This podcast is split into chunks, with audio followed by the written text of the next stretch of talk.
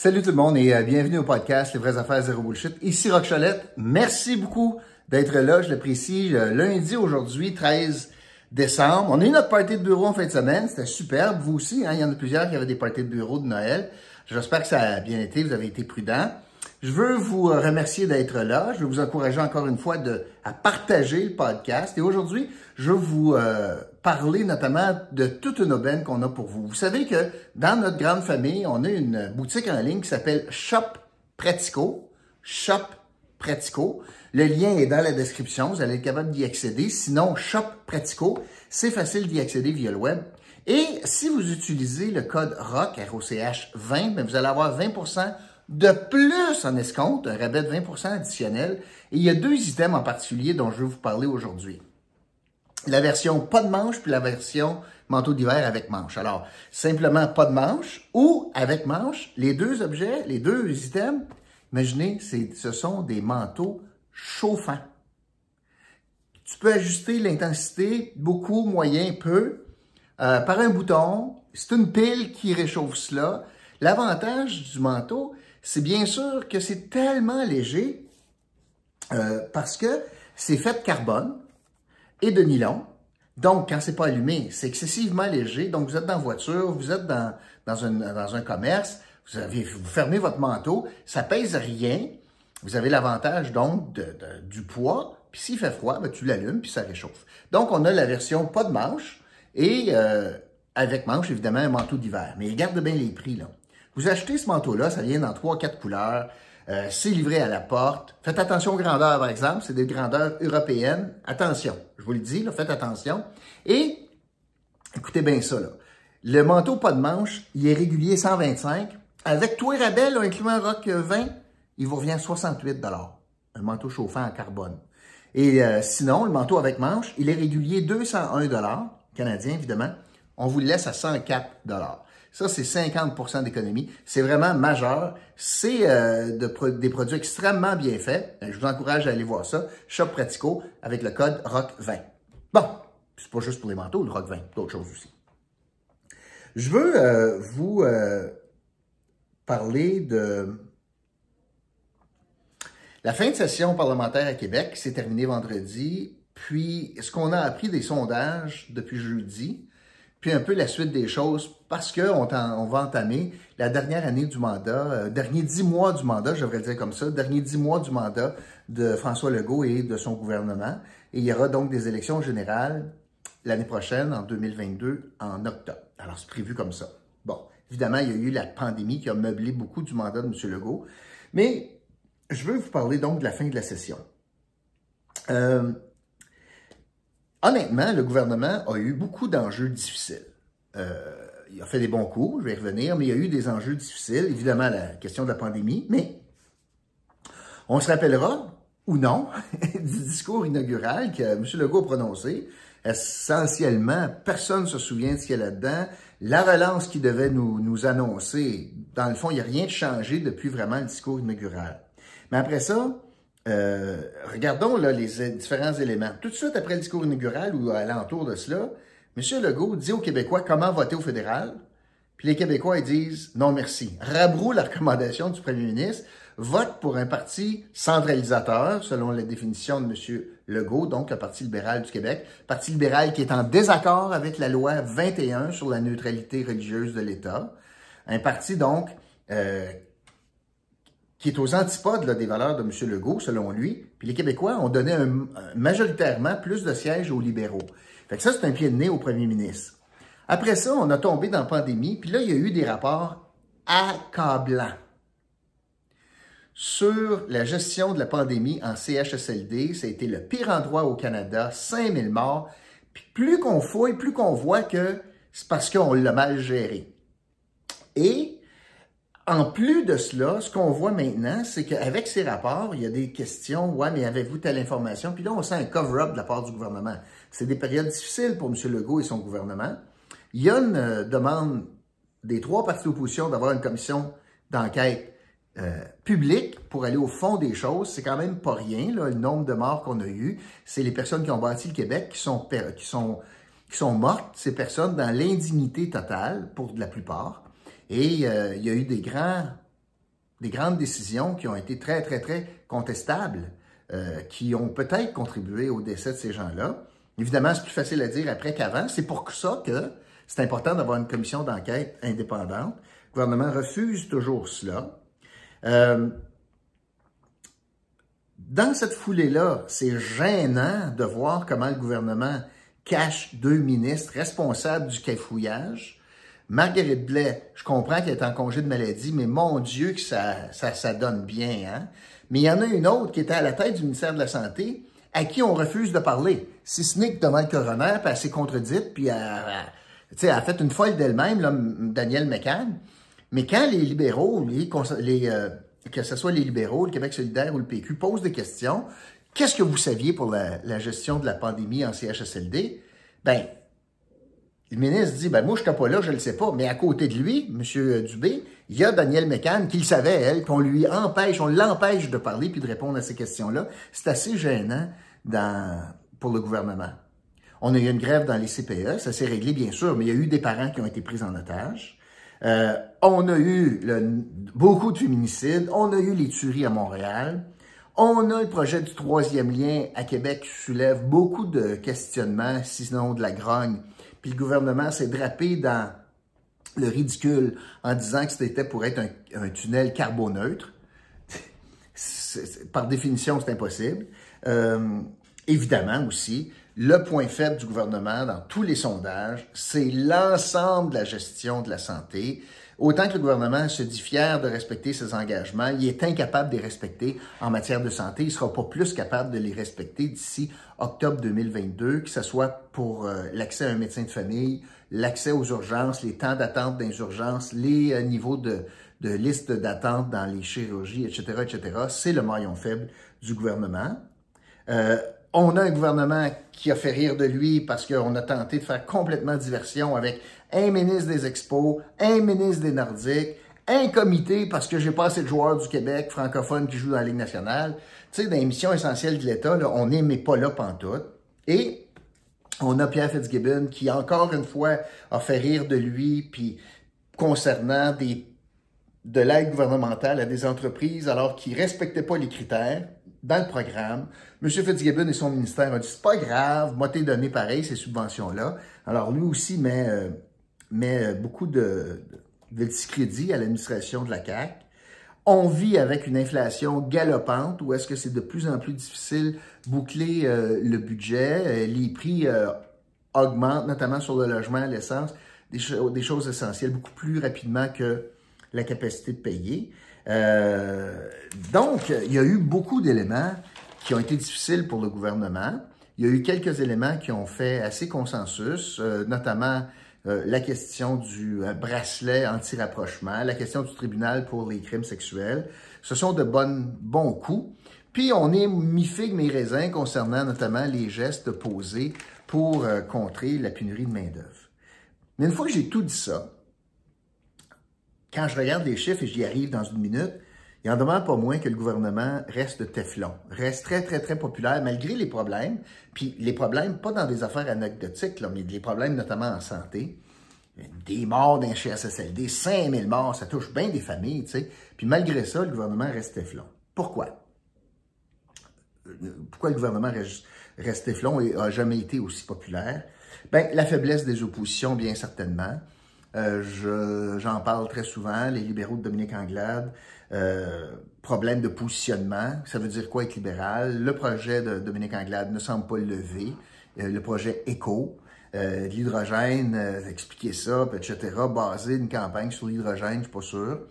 Les problèmes de gestion interne avec Marie Montpetit, donc, euh, puis les, gros questionnements sur qu'est-ce que ça veut dire, pour, ça veut dire quoi être un libéral, quelles sont les valeurs libérales, qu'est-ce que c'est le projet de société libérale, pourquoi je voterai libéral, etc.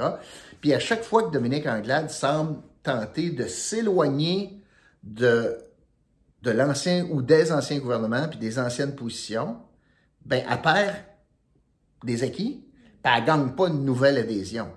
Alors, elle perd tout. Euh, c'est comme si ça se ramasse entre deux chaises.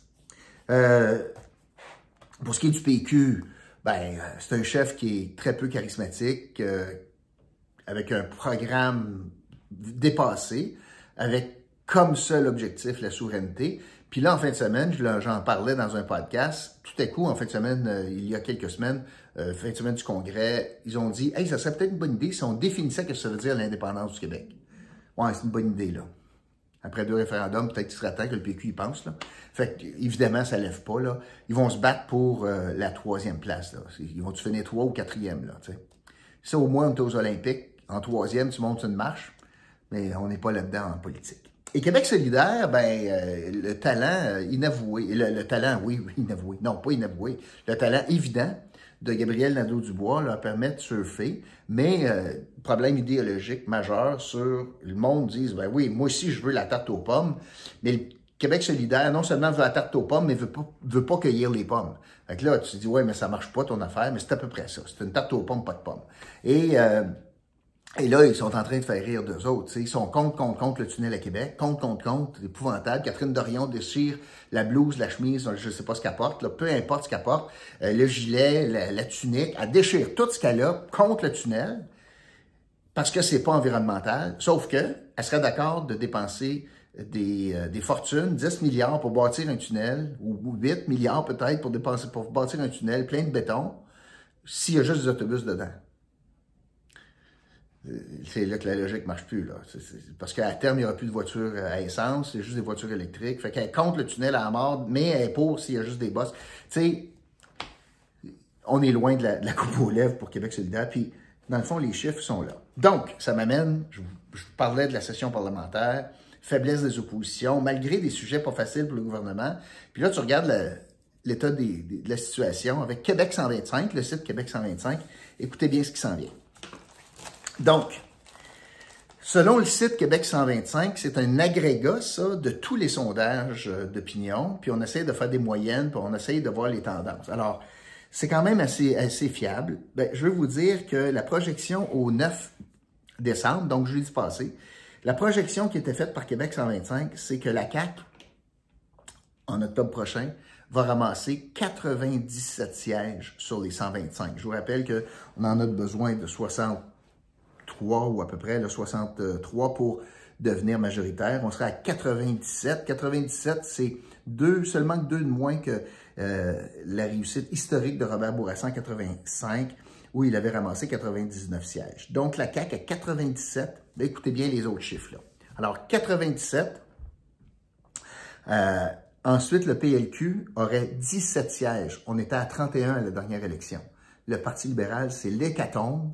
Euh, serait cantonné à Montréal et un député à l'extérieur de Montréal, de la grande région de Montréal, un seul député, c'est André Fortin dans l'Outaouais. Et je vais particulièrement vous parler de l'Outaouais. Donc, 97 sièges pour euh, la CAQ, 17 sièges pour euh, les libéraux. Québec solidaire se ramasserait à 8. C'est un peu moins que la dernière fois. Le PQ à 3, puis Éric Duhem du Parti conservateur n'aurait pas de siège, ne, ferait pas, ne se ferait pas élire lui-même dans la région de Québec. Ce qui est assez intéressant, intéressant à analyser, dramatique pour les oppositions, c'est qu'il n'y a aucun effet de yo-yo. Quand je regarde les sondages, là, il n'y a vraiment pas d'effet de yo-yo. Les caquistes sont partis avec une remontée, puis ils l'ont maintenu. Les partis d'opposition sont partis en descendant, puis ils l'ont maintenu. Alors, tu sais, c'est pas des signes qui se croisent partout, là. C'est pas ça, là. Fait que j'ai une remontée, puis c'est stable, puis j'ai une descente aux enfers, puis c'est stable. Alors, les probabilités que la CAQ gagne la prochaine élection sont de 95% et plus, dépendamment des comtés. C'est vraiment phénoménal. Si je regarde la distribution des sièges et je regarde la distribution des sièges à l'extérieur de Québec, Montréal, puis autour de Montréal, comme Laval, Longueuil. Bon, si j'enlève ça, j'enlève Québec, j'enlève Montréal, j'enlève ça de l'équation. C'est quoi le résultat des scores, combien de sièges? Écoutez bien ça, là. La CAQ ramasse 45 sièges, les libéraux 1. C'est André Fortin. Et le PQ en ramasse 4 et Québec solidaire en ramasse aucun, selon la projection de Québec 125. Je vous dis ça tranquillement, là. J'enlève Montréal, tu sais, pour voir, là. J'enlève Montréal, Québec, puis Montréal, le Grand Montréal. J'enlève ça. Le reste du Québec, là. Ben, des comtés, là. Mais la CAQ ramasse 45 comtés, les libéraux, un seul. Et Québec solidaire en ramasse aucun.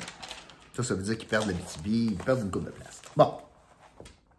Je veux vous parler donc euh, de certains faits saillants nationaux euh, par rapport au sondage, par rapport à Québec 125. La CAQ perdrait, selon les projections, aucun comté qu'ils ont gagné présentement. Ils en perdent aucun, puis ils en gagnent. Ils en rajoutent. Euh, la CAQ ferait une percée euh, dans le 4-5-0, notamment à Laval. Il euh, n'y a rien de joué à Québec pour Québec solidaire. C'est encore possible. Éric Duhem perdrait à Québec. Claire Sanson, la transfuge vers Éric Duhem chez les conservateurs, se ferait battre dans Iberville. Et il y a deux péquistes qui sont en danger, que vous connaissez, Véronique Yvon et Sylvain Gaudreau, seraient en danger dans leur comté, menacés par la CAQ. C'est quand même pas rien. Euh, puis la Québec solidaire perdrait euh, Rouen-Noranda. C'est donc un sondage dévastateur pour les partis d'opposition. Euh, mais aussi euh, réconfortant pour la CAQ, mais ça aussi euh, soulève des préoccupations. Quand tu es trop fort, il y a une tendance qui peut arriver à grand galop. Je vous en parle aussi dans une minute. Je veux par contre euh, m'arrêter sur l'Outaouais. les libéraux en Outaouais, donc André Fortin, serait le seul bien en selle avec 48% des intentions de vote et la CAQ est à 35. Je vous rappellerai qu'André Fortin vient de perdre depuis 2014 à peu près 30 points de pourcentage. C'est sûr que quand tu gagnes à 80% 78 tu peux en perdre. Mais c'est pour vous montrer comment ça se, rapproche un comté comme Pontiac. Alors, le seul élu libéral à l'extérieur de Montréal, ce serait André Fortin, le seul Outaouais. Dans Hall, Marise Gaudreau, si elle se représente, ou peu importe qui se représente, dans Hall, les libéraux seraient défaits. Hall passerait à la CAQ. Les intentions de vote, c'est la CAQ est à 39% et le Parti libéral du Québec est à 28 C'est majeur, majeur, majeur, majeur. Euh, pour la CAQ, par rapport à 2018, c'est un gain de 13 points. Alors, c'est quand même beaucoup. Et les libéraux perdraient 6 points par rapport à la dernière élection. Et le, le, site de Québec 125 nous donne des probabilités que leur projection gagne. Exemple, c'est quoi les probabilités que dans Hall, ils disent la CAQ va gagner? C'est quoi les probabilités que la CAQ gagne? Bien, les probabilités sont de 96 que la CAQ gagne dans Hall. Et je vous rappellerai que la CAQ n'a pas de candidat dans Hall. Alors, un inconnu, on ne connaît pas c'est qui, avec la force de la CAQ, battrait Marise Godreau qui est en poste depuis, moi je suis parti en 98. Fait que, pour vous montrer, là, je sais que je suis dur avec Marise Godreau parce qu'elle fait rien pour le comté ou à peu près. Elle est invisible, si ce n'est que d'aller dans, marché de Noël puis d'aller en mission à l'étranger, là, mais d'un dossier chaud en Ottawa, elle n'est jamais là, mais ça peut garder là. C'est ça qu'elle est en train de livrer le comté à la CAQ. Elle est en train de tout faire pour que ça passe à la CAQ. Alors c'est majeur, là. Euh, presque 40% du vote s'en va à la CAQ dans, dans Hall. Et cette tendance-là est arrivée parce que Québec 125 l'a mesuré, je vais vous dire, là, l'a mesuré et l'a identifié le 28 juin 2020. En début janvier 2020, avant la pandémie, les probabilités que les libéraux gagnent dans Hall étaient de 100% Rendu à l'été 2020, six mois plus tard, les probabilités que la CAQ gagne étaient à 68 Fait qu'on est parti de 100% libéraux à 68% CAQ. Et c'est dans les quelques mois de la pandémie, et ça ne s'est jamais démenti depuis. Parce qu'on a la faiblesse de l'opposition dans le comté de, de Hall, qui pourtant est au pouvoir dans Hall, mais pourrait dénoncer plusieurs situations, notamment présentement la question de la localisation de l'hôpital. Et euh, pour ce qui est du reste de l'Outaouais, euh, les trois comtés, c'est les deux mains dans le dos, les yeux fermés, partez en voyage, j'exagère, mais 99% des chances que vous allez gagner, la CAQ gagne dans Papineau, dans Chapelot et dans Gatineau. Cependant, et je veux prendre le temps de terminer euh, ce, podcast en vous parlant de cela, il y a quand même des risques pour la CAQ et les risques, on les a vus poindre depuis quelques semaines. Et les risques que les sondages amènent, des sondages aussi forts amènent, c'est le risque de l'arrogance et de la suffisance et de on connaît tout, puis on va gagner pareil, puis vous allez nous suivre. Et je vais vous donner des exemples. Et vous avez plusieurs exemples dans d'autres élections où est-ce que des gens trop confiants, puis trop baveux, puis trop arrogants, ben ça donnait un backlash, ça donnait un effet boomerang. Mais sur le thème de l'arrogance, et en passant, peu importe ce qu'ils vont faire, les caquistes ne se feront pas juger sévèrement sur le fond. La majorité du monde ne suivent pas ça beaucoup. Puis regardez le nombre de dossiers qui ont échappé, puis que Hey, 5000 morts les CHSLD parce qu'ils l'ont mal géré. La santé, ça va pas bien. And on and on. Teflon. Fait que c'est pas les dossiers. C'est beaucoup plus le ton ici. Mais c'est pire. Parce qu'une fois que tu t'es fait une tête sur le ton, comme citoyen, mais peu importe ce qu'il va faire, c'est dur d'avoir une nouvelle perception du ton employé. Donc, quels sont les signes qui m'amènent à croire que leur épine, l'épine de Démoclès pour la CAQ, c'est le thème de l'arrogance? Ben, prenons la question des euh, certains exemples, mais prenons l'exemple de la santé publique et les, décrets sanitaires. Où est-ce que partout on a ouvert l'économie, on est 20 000 au centre Bell, Alouette, mais on gère encore par décret, puis on dit, toi, l'Assemblée nationale, je m'en sers. Des, des, concours, des, appels d'offres, on n'a pas besoin de ça, puis ci, puis ça. Ça, je comprends que ça touche pas le monde concrètement, là, mais c'est l'odeur de dictature, de je m'en sac, qu'est-ce que vous pensez à l'Assemblée nationale, les autres députés, c'est pas grave notre institution. C'est la senteur qui dégage, qui se dégage de ça, qui est problématique. L'entêtement, pas déclencher une entête publique. L'entêtement, de dire non, non, non, on va regarder à l'interne 6 euh, CHSLD, c'est en masse. Est-ce que ça va faire boule de neige? Est-ce que les partis d'opposition vont être capables de continuer à mettre de la pression? Est-ce que le gouvernement va continuer à s'entêter de dire non? Est-ce que c'est une question stratégique? Mais c'est un autre élément de dire non, on n'a pas besoin d'une enquête publique. C'est correct, c'est correct. Euh, la question du tunnel à Québec. Il y a beaucoup de voix discordantes. À peu près tous les experts disent que c'est une mauvaise idée. Le trafic n'est pas là. Ça n'a pas de bon sens, 10 milliards pour faire ça, etc., etc. Le gouvernement dit, je n'ai pas besoin d'études, c'est moi qui décide, ça va être comme ça. Ben, ça aussi, c'est l'arrogance du pouvoir en disant j'ai pas besoin de faire de concessions. L'épisode de M. Legault qui dit pour qui voter au fédéral. Tu sais, j'ai pas besoin d'un premier ministre qui me dit comment, quoi faire, moi, là. J'ai pas besoin de quelqu'un qui me dit euh, comment voter? J'utilisais le mot perfide l'autre jour. Bien, c'est ça. M. Legault a tendance à faire ça. Regardez aussi la patience ou le manque ou l'impatience, si vous voulez, de M. Legault en chambre, notamment quand on le questionne sur des affaires où il est plus faible.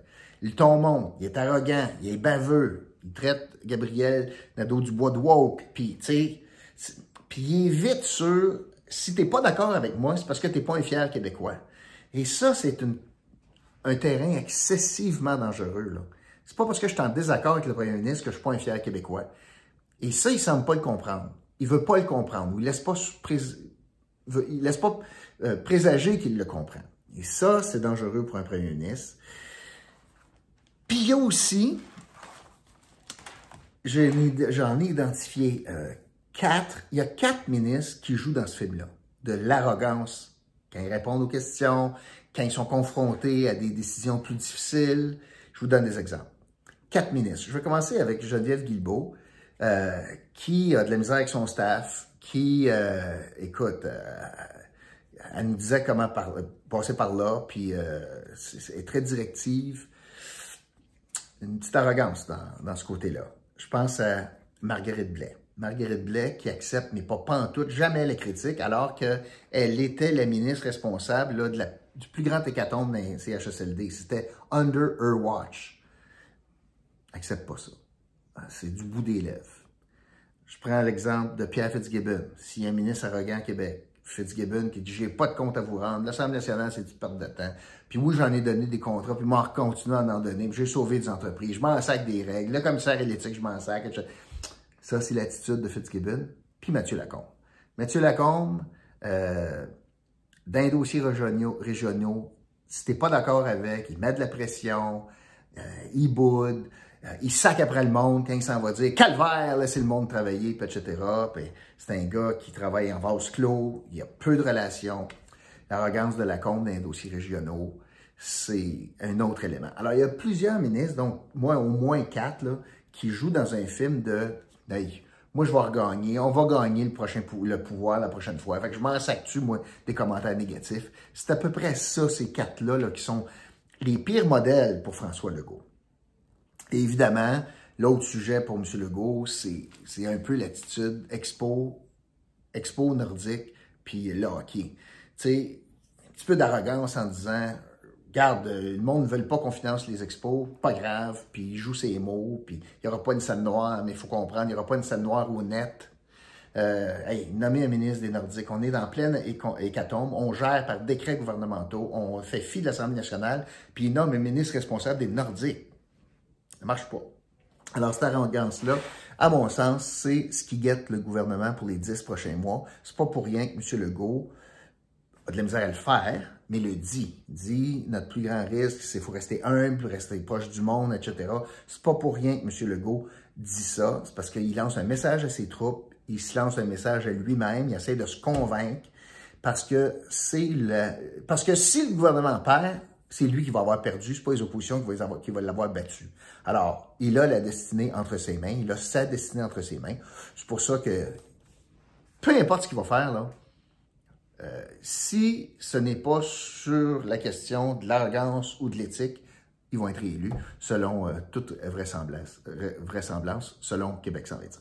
Donc, mon indice du jour, parce que je vous le répète, on va vous donner les 100 Si vous inscrivez votre indice du jour dans la description, ben, il y a 100 au bout de la semaine qu'on fait tirer dimanche parmi toutes les personnes qui ont eu le bon indice. Et aujourd'hui, ça sera la CAC comme indice. Voilà, c'est ce que je voulais vous dire aujourd'hui. Merci beaucoup d'avoir été là. N'oubliez pas le Shop Pratico. Euh, pas mal extraordinaire. Et je vous retrouve demain pour un autre podcast, Les vraies affaires zéro bullshit. OK, salut tout le monde.